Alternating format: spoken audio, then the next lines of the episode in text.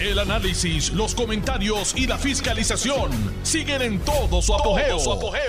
Le estás dando play al podcast de Noti1630, Sin Ataduras, con la licenciada Zulma Rosario. Pues muy buenas tardes, hoy es viernes 7 de octubre del año 2022. Esta es su amiga Zulma R. Rosario Vega en Sin Ataduras por Noti1, la mejor estación de Puerto Rico y primera fiscalizando. Quiero empezar por eh, una noticia que fue leída por mi amiga Nicole González Milán eh, y que ha traído un reperpero eh, en Puerto Rico porque es nuevamente la Iglesia Católica inmiscuyéndose en asuntos desde una óptica política. Yo no pretendo que ninguna iglesia que se quede callado. Lo que pasa es es lo, no es lo que se dice, es cómo se dice. Y cómo, eh, aparte de la crítica directa a Luma, eh, aprovecha la crítica para criticar también al gobierno de Puerto Rico. Están en su derecho, pero yo también estoy en el derecho mío, como católica que soy, de objetar a la evidente politización en que se ha inmiscuido la Iglesia Católica en Puerto Rico. Recordarán que hace par de semanas, como consecuencia del grito de Lares, se celebró una misa en la iglesia de Lares y vimos los visuales, no me lo contó nada, yo vi los visuales de una marcha de los nacionalistas en esa iglesia y de personas levantando el puño en plena iglesia y cantando la borinqueña revolucionaria que alude a acciones bélicas, a enfrascarse en, en guerras fraticidas, eh, utilizando el machete como si Puerto Rico necesitara de más guerras. Guerra suficiente tenemos con la guerra de los carteles de droga. Guerra suficiente tenemos con las familias que se siguen desintegrando. Y entonces esta gente alienta a la guerra entre hermanos es un contrasentido, pues supone que la iglesia sea todo lo contrario, que busque la paz y la armonía entre los seres humanos. Y entonces viene este cura, no sé si tiene rango, y sabe una cosa, me importa si tiene rango. Porque mientras más rango tengan dentro de la iglesia, más responsabilidades tienen donde empiezan a alentar nuevamente al desasosiego eh, y de alguna forma de esos que tiran la piedra y esconden la mano, a instar al pueblo a rebelarse. Entonces el arzobispo de San Juan, cosa que no me extraña, eh, usa su cuenta de Twitter para darle más visibilidad a la carta del obispo de Cagua.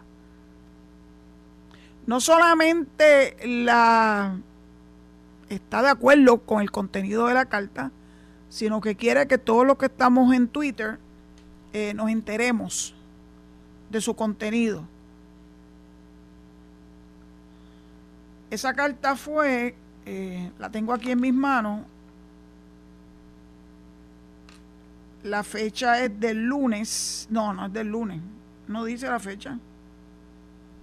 Dice Oficina del Obispo. Su Excelencia. Reverendísimo. Monseñor Eusebio Ramos Morales. Y la intituló No hay peor ciego que el que no quiere ver. Pues al Monseñor Eusebio Ramos y al arzobispo Roberto González, que su cuenta de Twitter se llama arroba sucesor 58. Le digo que nosotros, los católicos, que no comulgamos con la ideología de izquierda, objetamos el uso del púlpito y de la iglesia para politiquear. Mas, sin embargo, este sábado no, no he visto si el arzobispo le ha dado publicidad. Este sábado hay una actividad que me envía un amigo eh, que nos seguimos en Twitter, que se llama Albert,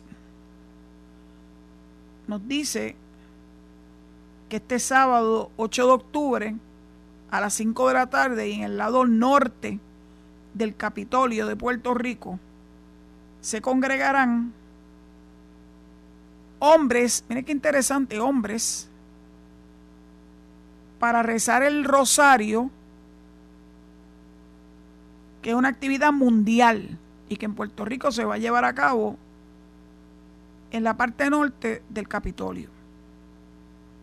¿Por qué se va a rezar ese día el rosario? Octubre es el mes del rosario, by the way. Por la paz, por la familia, por el mundo y por Puerto Rico. Yo esperaría que la Iglesia Católica utilice ¿verdad? Su, su audiencia cautiva en las misas. Hay misas todos los días. A las que más acuden son a las del domingo, ¿verdad? Que son varias. Para promover la paz, para promover la armonía, para conseguir donativos para las personas que la están pasando muy mal como consecuencia del paso del huracán Fiona. Como les relaté el sábado pasado, un compañero de clases de Kindergarten, Ralph O'Neill y su señora, estuvieron en el centro de convenciones del municipio de Cabo Rojo entregando unos donativos recogidos por su iglesia, la iglesia wesleyana de Guaynabo. Yo aspiro a que la Iglesia Católica haga lo propio. Uno pensaría que aprovechar el púlpito para conseguir que la feligresía se una, sean solidarios con el dolor del pueblo, particularmente en aquellos municipios donde Fiona atacó con más fiereza. Hoy, hoy me quedo atónita con, con que el arzobispo de San Juan dedique su espacio, incluso en Twitter, no a abogar por esa, por esa actividad de este sábado, o sea, de mañana a las 5 de la tarde en el lado norte del Capitolio, sino a darle énfasis a la carta esa o el comunicado del obispo de Cagua, que es un, que es un comunicado que se le nota el refajo a leguas. Yo tengo mucha decepción con el liderazgo de la Iglesia Católica. Mucha. Porque hace mucho tiempo se han enfrascado en lo que no le corresponde en la política. A Dios lo que es de Dios y al César lo que es del César. Es duro, es duro uno tener que ver la iglesia en la que uno estuvo vinculada desde mi bautismo, la confesión, la comunión, como les dije los otros días, todos los sacramentos menos el matrimonio y la extrema unción. Pero claro que uno cada vez está más lejos de esto, porque yo no voy a darle con mi presencia legitimidad a esa, a ese giro que lleva ya unos cuantos años, especialmente desde que está Roberto González. Yo no recuerdo que el cardenal Luis Aponte Martínez de Lajas, que es la ciudad cardenalicia, este, hubiese sido así de político como Roberto González. Pero claro, el Papa se lo permite y la feligresía también, pues yo, mi forma de protestar es sencillamente no acudiendo. No acudiendo porque no quiero enfrentarme a un cura leyendo este tipo de comunicación en plena misa, porque claro que me voy a levantar y me voy a ir. Y uno esperaría que eso no es lo que quiera que ocurra en una misa, ¿verdad? Que sus feligreses se vayan porque estén en desacuerdo con expresiones que son altamente políticas. Bueno, le voy a dar un break al sucesor 58. Gracias al amigo Mario Ramos, historiador, por habernos comunicado esta nueva fechoría de la Iglesia Católica. Eh, y quiero decirles que tengo aquí en los estudios, acaba de llegar, nada más y nada menos que mi alcalde. Es mío. Yo lo comparto con el resto de Cabo Rojo. Eh, Jorge Morales Wiscovich. Buenas tardes, alcalde. Qué bueno tenerlo aquí. Sí, buenas tardes, licenciada. Gracias por la oportunidad. Y saludos a todos los amigos que siempre sintonizan su programa y en especial a todos los que han tenido pérdidas grandes, ya sea en su hogar o han sufrido por alguna razón este huracán, o sea, lo, lo, lo, que ha pasado, esperando que se puedan recuperar lo más pronto posible con la ayuda de Dios primero y con la ayuda de todos nosotros, no solamente el gobierno, sino las instituciones privadas sin fines de lucro y las manos amigas que siempre salen en estos momentos. Alcalde, cuéntanos cómo está Cabo Rojo desde el 18 de septiembre para acá. Han transcurrido 18 días, 19 días. ¿Cómo eh, está la cosa en, en Cabo Rojo? Pues mira, este, vamos a dejarlo de la luz para tercero. Sí, lo de la luz es lo último. Eh, luego del paso del huracán, pues se, ha estado trabajando, se contrataron seis compañías este, para recogido de escombros, se ha recogido mucho escombro vegetativo, eh, ¿verdad? Siguiendo todos los procesos correspondientes y personal del municipio también ha trabajado con los compactadores para recoger las bolsas de basura eh, llenas de hojas o de cosas que no se lleva la privatizadora, o sea que se ha, trabajado muy fuerte con esa área eh, y esperamos a tener en varios días, tal vez una o dos semanas, Cabo Rojo prácticamente limpio en su totalidad de escombro vegetativo. Las personas han aprovechado para sacarlo, es algo normal, se le mojaron, se le pudrieron las cosas este, y vamos a trabajar con eso. Pedimos la colaboración a la ciudadanía en, en relación a en relación al problema del agua. La verdad es que pues hubo sus problemas al principio, pero la compañía de acueducto y su presidenta Doriel Pagán bregaron con Cabo Rojo de manera excepcional. Eh, los generadores llegaron rápido. Hubo sí sus problemas en relación a que de vez en cuando pudo haber pasado que se dañó un generador y hubo que repararle la batería, pues se fue el agua por un día. O cuando hubo el problema al diésel, se nos apagaron dos o tres generadores, incluyendo los de las aguas negras, y hubo sus problemitas uno o dos días, pero cuando llegó el diésel, pues me dice Augusto, tenemos diésel de más, no va a haber más problemas. Y el agua ha estado bastante controlada, hemos repartido muchos suministros, tenemos eh, personal de salud para mi pueblo, un programa del municipio que tiene cinco enfermeras. Eh, personal que administra y dos doctores voluntarios que visitan todos los días personas con condiciones de salud críticas y eso ha sido algo bien positivo porque no solamente han ido a visitar los casos tradicionales que conocemos, sino licenciada que en este tipo de emergencia uno descubre nuevos casos que no habían salido a la luz o nadie los había referido o no los habíamos encontrado, punto. Eh, y son los muchos. Eh, yo he tenido ¿verdad? La, oportunidad como alcalde de visitar eh, uno, una gran cantidad de casos, no solamente salud, sino para ver si cualifican para un generador, porque nos exigen que sean evaluados.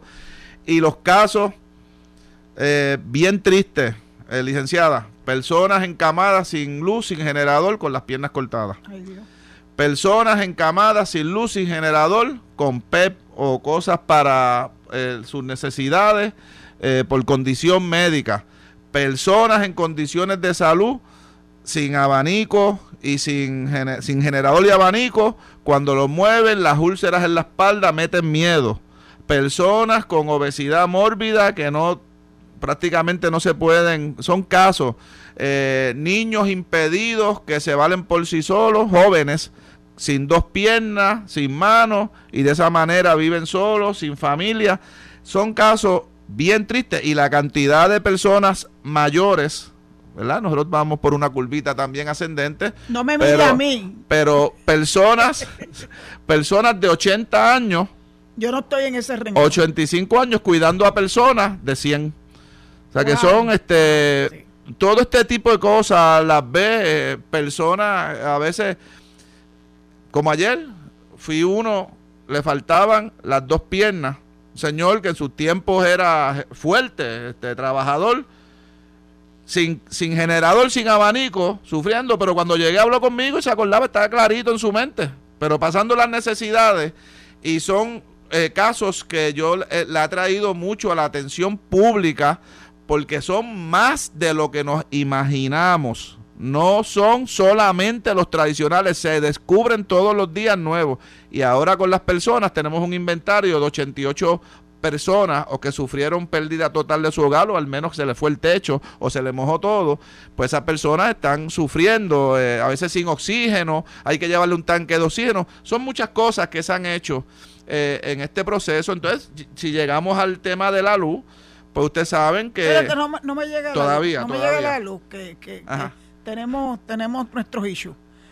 Eh, usted dice que hay 88 personas que perdieron todo, que perdieron el techo, que perdieron su Bastante afectadas en el hogar, al menos. Unas más, otros menos. ¿Qué se está haciendo con esas personas? Pues mira, el, en esas personas yo las oriento se hace, ¿verdad? Nosotros mandamos como siete brigadas los primeros días a visitar las comunidades para identificar, oye, si falta alguna que no hayamos, no, hayamos podido llegar, háganoslo saber, al igual que el ciudadano. Hicimos ese inventario. Mi orientación personal es, solicita FEMA. FEMA ya ha desembolsado dinero a varias personas que yo conozco, ¿verdad? No puedo hablar con todas. A una le dio 7 mil, a otra le dio 15 mil eso tal vez te da para reparar el techo o no te da para reparar el techo. Pero yo le digo, ve a FEMA, a ver si hay alguna ayuda extraordinaria que vaya a suceder o con vivienda. Si la casa es tuya, mi primera orientación, porque es más fácil, porque hay casas que son de, mi hermano y el hermano votó al otro, y pues eso es más complicado.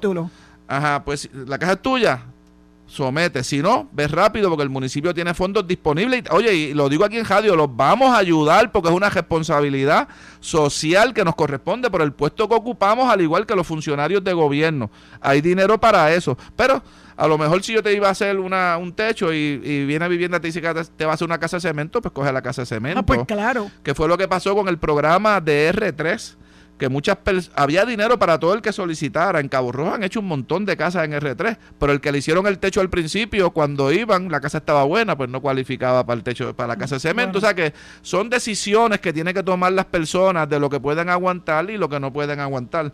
Si no cualifican, el municipio los va a ayudar para que vivan decentemente.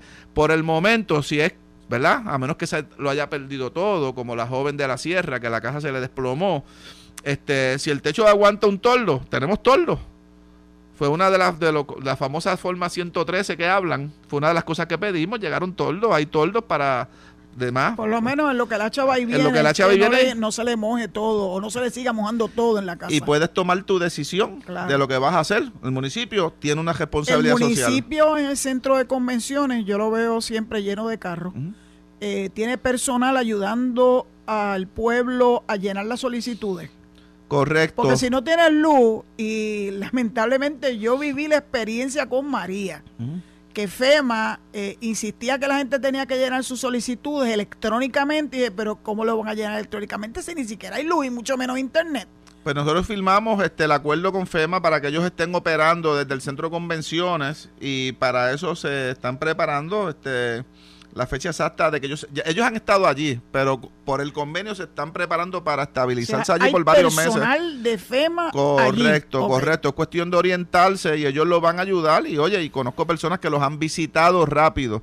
Pero cada cual, si entienden que lo que van a dar o la ayuda o te mandaron un préstamo y no puedes, ve al municipio, hay un dinero disponible que todos los años se someten por fondos federales, oye, o sacamos alguna partida eh, por, por casos de emergencia, porque todo ser humano tiene derecho, al menos, ¿verdad?, a tener un techo. agua, luz y un poquito de comida. Eh, son cosas que tenemos que velar que esto ocurra. ¿Y, los generadores? ¿De dónde están saliendo esos generadores? Oye, en Cabo Rojo han llegado de varias maneras. En Cabo Rojo, el doctor Rodríguez Blasquez y otra doctora, cara, este, se me va el nombre de la mente, le agradezco, doctora, perdóneme lo del, lo, del nombre, donaron 10 generadores. Ahorita nos vamos a acordar. 10 generadores y allí hubo un caso bien interesante. Si tú me permites, lo voy a contar. Sí, claro. Entre los casos tristes, hay una familia muy conocida y si me están escuchando, saludos a, a Pedro, el papá de Pedrito de Chalcondo que el nene tiene un autismo bastante este, agudo, es un, muchacho que todo el mundo lo conoce, este, y cuando llegamos al hogar, pues no tienen generador, están pasando, la cama tiene, eh, tiene unas necesidades. Y cuando le llamo el generador, el papá le comenta al doctor, eh, qué pena, este, qué alegría, porque ahora mi hijo no va a llorar los martes porque llora todos los martes porque no puede ver Raymond y sus amigas. No estoy haciendo un anuncio político, Un anuncio... este, pero no, esa es la vida real. Y el nene, el, el, papá dice eso. Qué bueno, porque ahora el nene no llora. Este, porque, porque a ver su programa favorito. de sus amigos. Pero ¿qué pasa? El doctor es amigo de Raymond. Anda. Y lo llamó por FaceTime y se lo puso al teléfono y la alegría que le ha dado ese niño casi destruye el cuarto porque brincó por la cama, se, tiró para atrás, dio cantazo en la cama y fue un, algo algo bien bien emocionante. Qué bonito. De, alegría en, en la necesidad de, y, uno ve diferentes tipos de casos. Este, así, saludo a Pedro si me está escuchando, eh, un papá extraordinario y siempre, ¿verdad? Buscamos la manera de ayudarlo. Pero hay, hay, hay muchas situaciones, licenciadas, este, interesantes, este, en la cual todos debemos como pueblo unirnos a, colaborar. ¿Cuál es el barrio más afectado?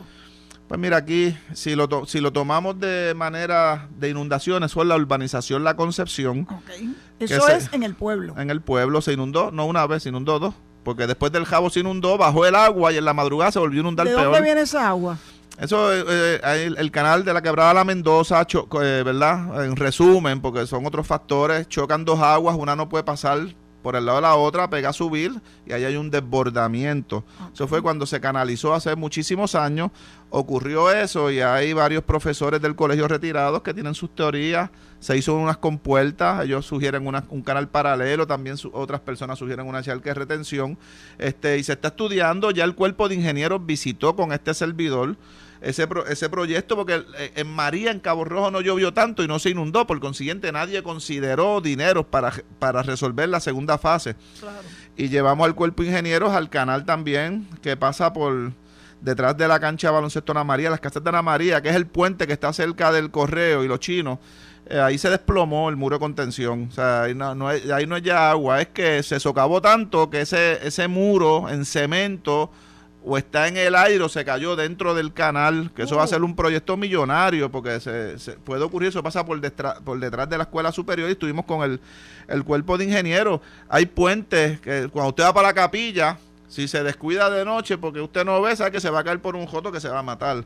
Eso subiendo la, la capilla y otros puentes, el de los Sosa eh, ya anteriormente estaba dañado el de Villa Lamela, el del Club Deportivo. O sea, hay muchos problemas de, puentes, atalías que hay que arreglar. ¿Cuál ha sido la reacción del cuerpo de ingenieros?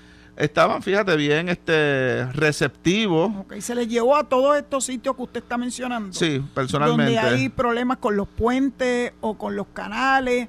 Sí. Eh, y que son problemas que ellos tienen la capacidad, este, pues son ingenieros, este, para diseñar una solución y que puedan aparecer los dineros federales para poder llevarla a cabo esa... Ellos nos indican a quién le tenemos que escribir, no nos ha llegado todavía el correo electrónico y hay que someterlo, ellos ponen, no sé si es el 75 y el municipio tiene que pasar un pareo de 25. Bueno, vamos, a, eh, vamos a aprovechar que Biden se puso manisuelto este y que llegaron que caiga algo para acá, claro. claro, que caiga algo. Mire, me está diciendo mi amigo Alejo Rodríguez que tenemos que irnos a la pausa. Este, ¿Usted puede quedarse conmigo un ratito claro. Ah, bueno, pues mira que estoy, estoy querida hoy. Lo que usted diga, licenciada. A los, a los queridos radioescuchas, eh, les pido mis excusas por no poder atender sus llamadas hoy, pero pienso que la información que nos está compartiendo el alcalde es sumamente importante porque eso nos mueve, ¿verdad?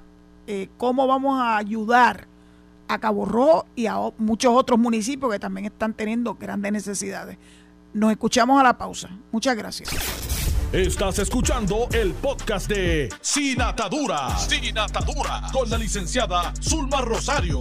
Por Noti1630. Noti eh, porque trajo mucha agua. Hoy precisamente se conmemora eh, lo que ocurrió con Mameyes. Y fue un evento de agua se deslizó un cerro completo, murieron cientos de personas en el año 1985. Hubo un puente que se desapareció en el Expreso 52, en el Luis Aferré, en Coamo, y que murieron muchas personas también. Mi mejor recuerdo es que familiares de Carmen Joven murieron en ese accidente. O sea que eh, no, no debemos menospreciar eh, ningún tipo de evento atmosférico, porque si es un evento atmosférico que trae, trae viento, pues eso tiene, ¿verdad? Tiene unas consecuencias. Pero si trae mucha agua, como nos dijeron ayer, y saben que yo les, los pasé por la piedra, porque el mismo eh, Servicio Nacional de Meteorología, eh, Morales, dijo que este sistema había traído aguas históricas, históricas. Y de momento la que entrevistó Carmen ayer como que trató de menospreciarlo, que bueno, sí, que hubo lluvia. No, no, no, no, no. Aquí las lluvias fueron terribles. Yo recuerdo, alcalde, la foto de la subestación de las acacias, que algunos quisieron decir que era de hormiguero, lo que pasa es que está en la colindancia, ¿verdad? Está así en la colindancia. Sí. Pero ¿quién fue quien le abrió paso a Luma para que pudiera acceder a esa subestación? Eso es así. Este, le abrimos paso con una excavadora personal de nosotros al subcontratista que estuvo en las acacias.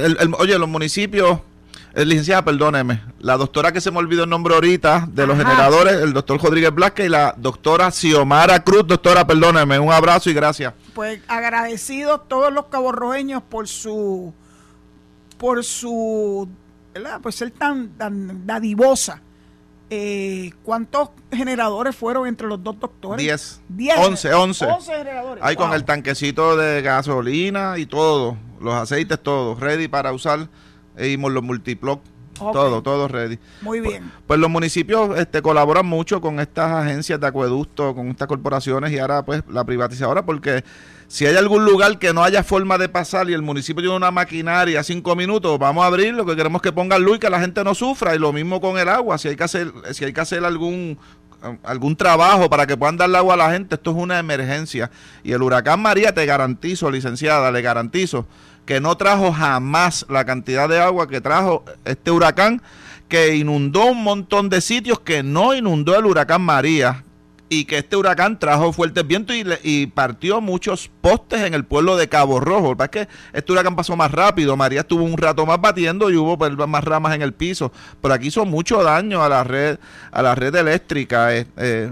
Estas son experiencias para continuarnos preparando, eh, no solamente los gobiernos municipales, sino también las empresas privadas y, y en el caso de estas corporaciones, eh, que sigan mejorando, porque el pueblo cada vez va a exigir un poco más de ellas. Vi fotos y de hecho vi físicamente ayer eh, camiones de Luma en Puerto Real.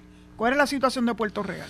Pues en Puerto Real se ha energizado bastante. Saben que a los amigos que me escuchan, la zona de la villa pesquera más grande de Puerto Rico, donde se lleva mucho marisco, mucho pescador y también hay mucha gastronomía. Eh, se prendió allí este prácticamente eh, más de un 75%, quedan algunos bolsillos, algún poste tal vez en el piso, algún tendido eléctrico, pero eh, se le dio duro a Puerto Real, está bastante completo, al igual a los amigos del combate, Boquerón, que la gente dice, eso Cabo Rojo, no hay luz, eso está un desastre. Oye, hay lugares sin luz, pero ya pueden ir a Boquerón a pasear y a comer. Hoy prendió Boquerón lo que faltaba completo, licenciada. El poblado de Boquerón, a todos los amigos que me escuchan, vayan esta noche a respaldar el comercio, a celebrar que ya Boquerón está encendido en su totalidad. Los comerciantes los necesitan porque han perdido mucho.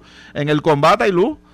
El parador combate Beach Los demás paradores, el B&B, los restaurantes, tienen luz, ¿verdad? Me puedo equivocar tal vez un bolsillito, si me equivoco me perdonan, pero entiendo que estamos completos en Cabo Rojo, el turismo se levanta con fuerza y vamos a realizar algún gesto de promocional para que la gente venga y fortalezca nuestro comercio. Eh, faltan lugares sin luz, ¿verdad? Pero Puerto Real, para contestarle, yo me enteré que el lunes es feriado.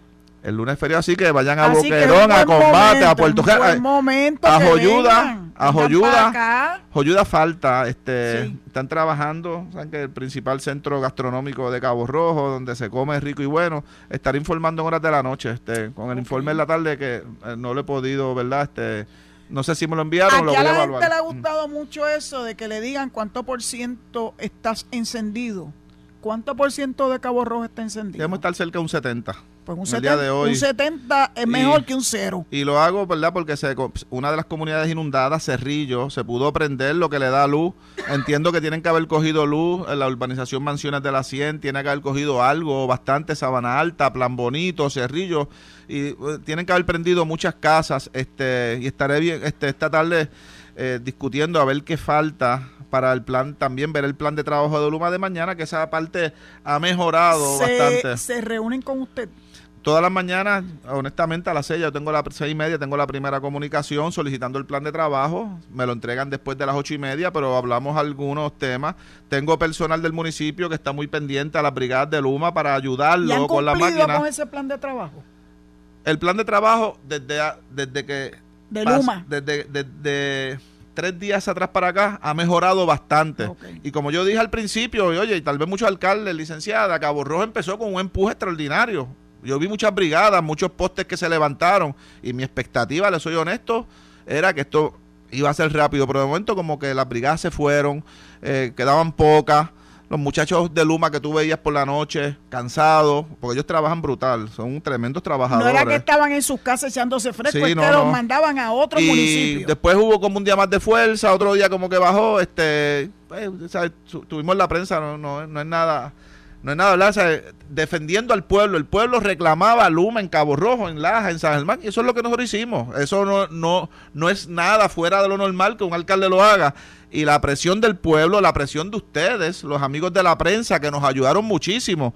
El Noti1, Normando metió una presión fuerte en algunos canales de televisión y le damos las gracias. Y le, le doy las gracias al personal de Luma que nos escuchó porque los alcaldes son los que reciben la queja del pueblo. Oye, lo que queremos, si Luma me escucha, es que manden brigadas a un pueblo y se las dejen, no se las quiten. Y ahora estamos pidiendo a gritos que nos refuercen, porque hay pueblos. y terminen. Hay pueblos que tal vez ya están bien, que nos manden esas brigadas, porque en el caso de Cabo Rojo, la 312 está bastante, bueno, casi completa apagada. Eso el Jobo, el Hawaii, el Brujo, Goyito Toje, eh, etcétera, la 312, la 300 allí donde se come lechón, que es parte del turismo. Ay, Dios mío, necesitamos que mi amigo están sin luz. La tumba está sin luz. Hoy estuve allí repartiendo, repartiendo y visitando personas en la Catumba, en, el Brujo, estuvimos por el Hawái y brigadas por otros sectores, estuvimos en Joyo Bravo. Ese es el campo de Cabo Rojo, porque la gente piensa de Cabo Rojo,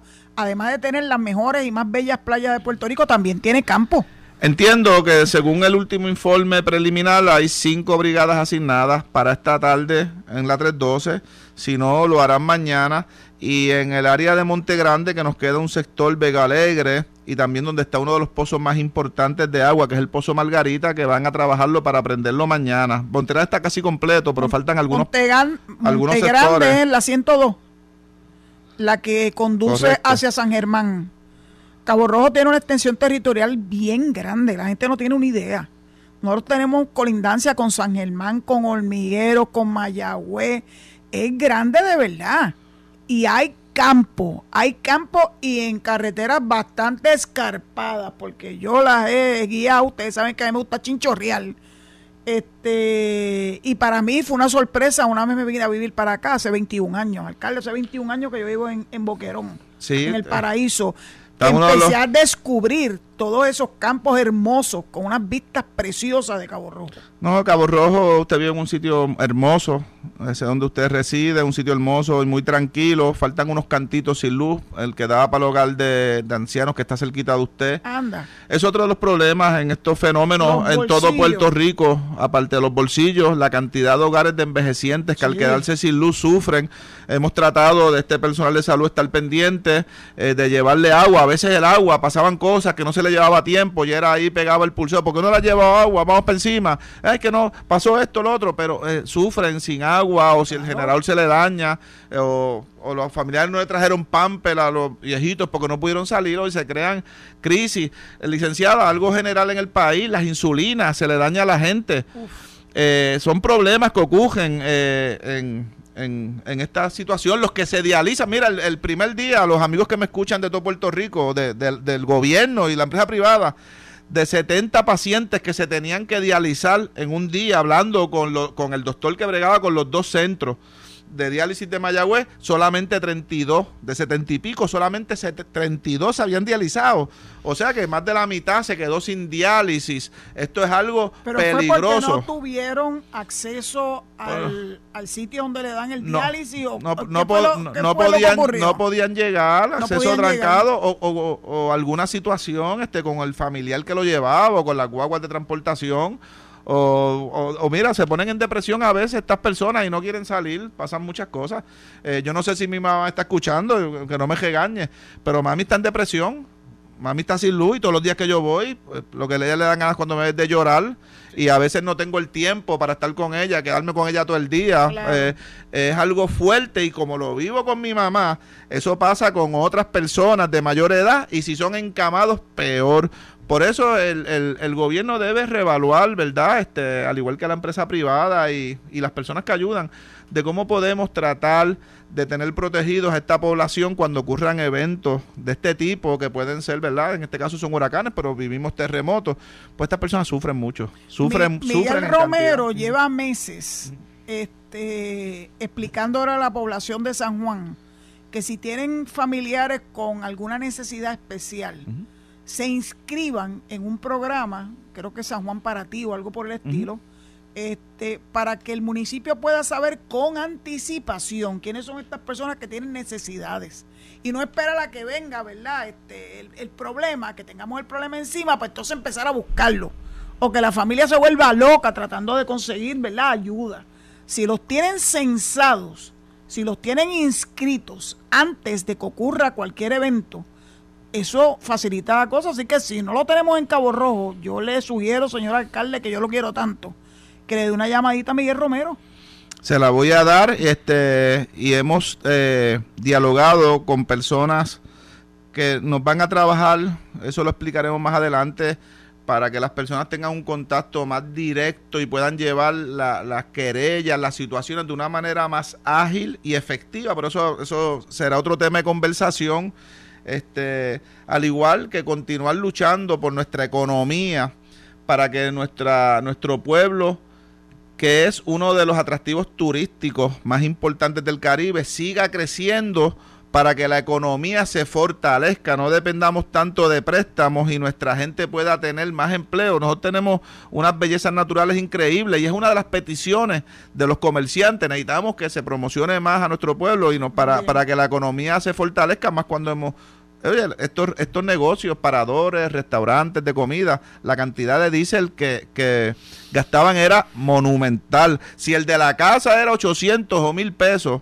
que es monumental porque a lo mejor pagaban 200 de luz a, la compañía privada.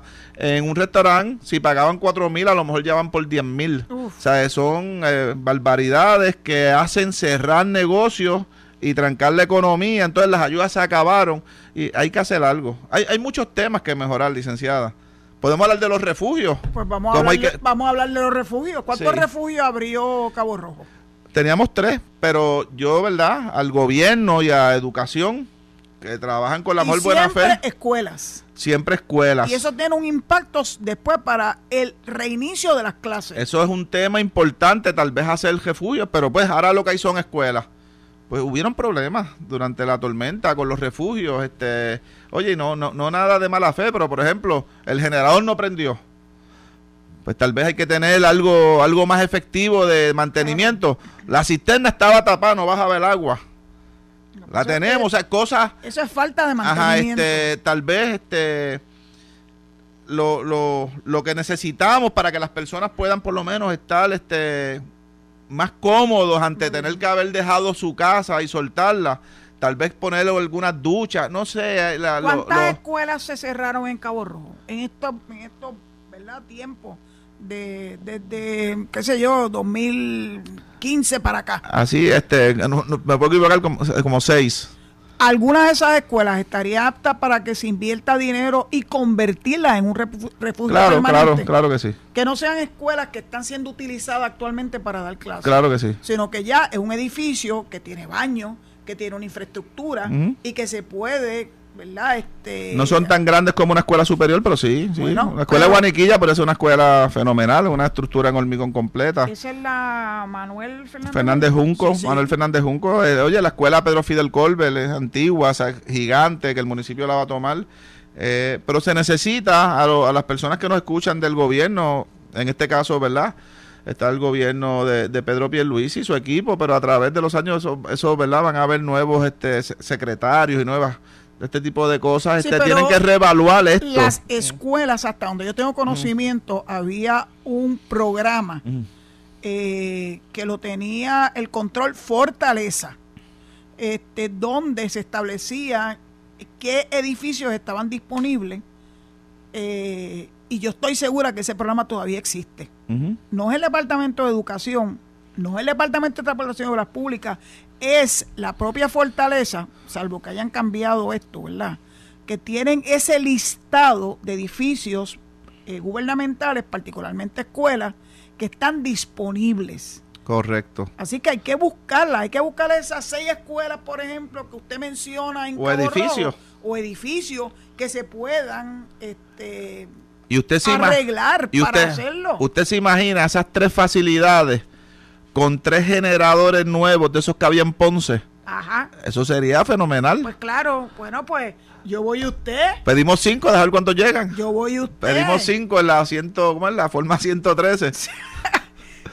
eh, este miércoles hubo una, una feria de servicios en el centro de convenciones. ¿Cómo transcurrió eso? Ah, yo, no, yo no pude ir. Vamos a poner que un 95% estuvo como decimos en el deporte, brutal. Eh, ahí estaba Hacienda con todos los servicios. Departamento de la Familia con todos los servicios. Tú ves acá hasta certificado. Eh, estaban todas las agencias full es disponible. Eh, sí hubo, ¿verdad? Un descontento en un, en un lateral. Porque las personas que estaban esperando que FEMA los atendiera pues FEMA, después que habían ahí como cientos personas, dijo que no iba a atender. El issue fue con FEMA entonces. Ajá, entonces pues los del municipio tal vez ah, podían llenar a, parte de esa población poquito a poco, que iba a haber disgusto, pero FEMA dijo que no tampoco, o sea que se cejó. Y miren, en ese área... que me escuchan, ustedes saben que yo tengo un issue grande con FEMA, pero grande. Yo les he relatado a mi público que cuando María, la oficina de ética, por tener placa fotovoltaica y unos generadores extraordinarios, teníamos luz e internet. Y entonces, pues yo fui al famoso COE, que era en el Centro de Convenciones Pedro Rosselló González, allá en Miramar, a ofrecer que la oficina podía darle esos servicios a las comunidades aledañas a la oficina de ética, que hay mucha comunidad pobre, pobre, que cuando se fueron todos los árboles las descubrimos. Eso fue una de las cosas que hizo María que como se fue el follaje hermoso tropical, entonces empezamos a ver sitios que no conocíamos. Así que, ¿qué hicimos? Pues le dijimos a la gente, vayan a la oficina de ética, nosotros vamos a ayudar a llenar los, los informes, ¿verdad? Los formularios de FEMA. Voy al centro de convenciones. Me reúno con los burócratas que estaban allí y le digo, mire, yo soy fulana de tal, quiero poner a la disposición la oficina porque tenemos unas comunidades aledañas que son personas pobres y que van a necesitar ayuda de parte de ustedes. ¿Hay algún formulario, hay algo que tengamos que hacer, algún protocolo? Usted no puede hacer eso. Yo dije, ¿cómo? No, no, no, no, no. Usted no se puede meter en eso porque después si algo sale mal, si ustedes escriben algo mal, ustedes van a ser responsables, pues yo me hago responsable porque los que van a estar al mando de esas computadoras son auditores, abogados, son personas con, con la capacidad. Entonces, en el medio de esta pelea que yo tenía, ustedes saben que yo soy bastante vehemente, ¿verdad, alcalde? Usted me conoce. Lo sé.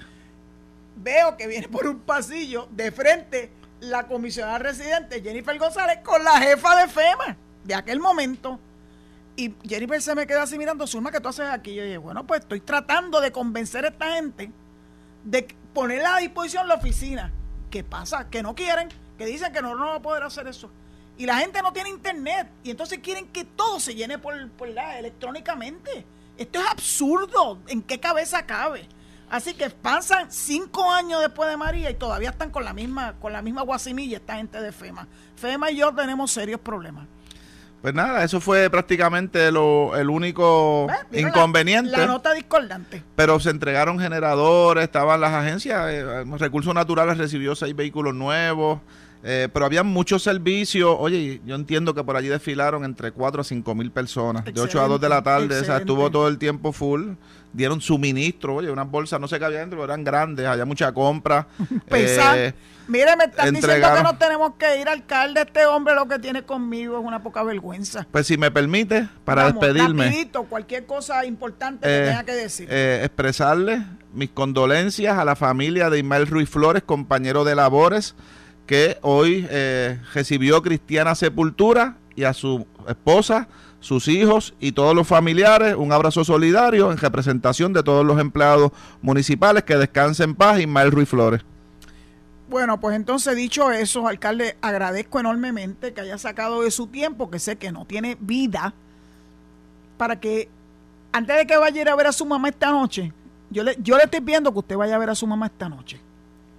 Así lo haré y si me escuchó. Más vale que lo haga porque mire, ¿cómo se llama su mamá?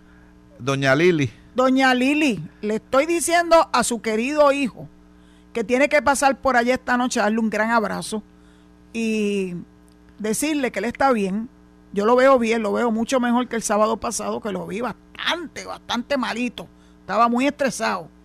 Y uno estresado, pues, no, no es efectivo, no es eficiente.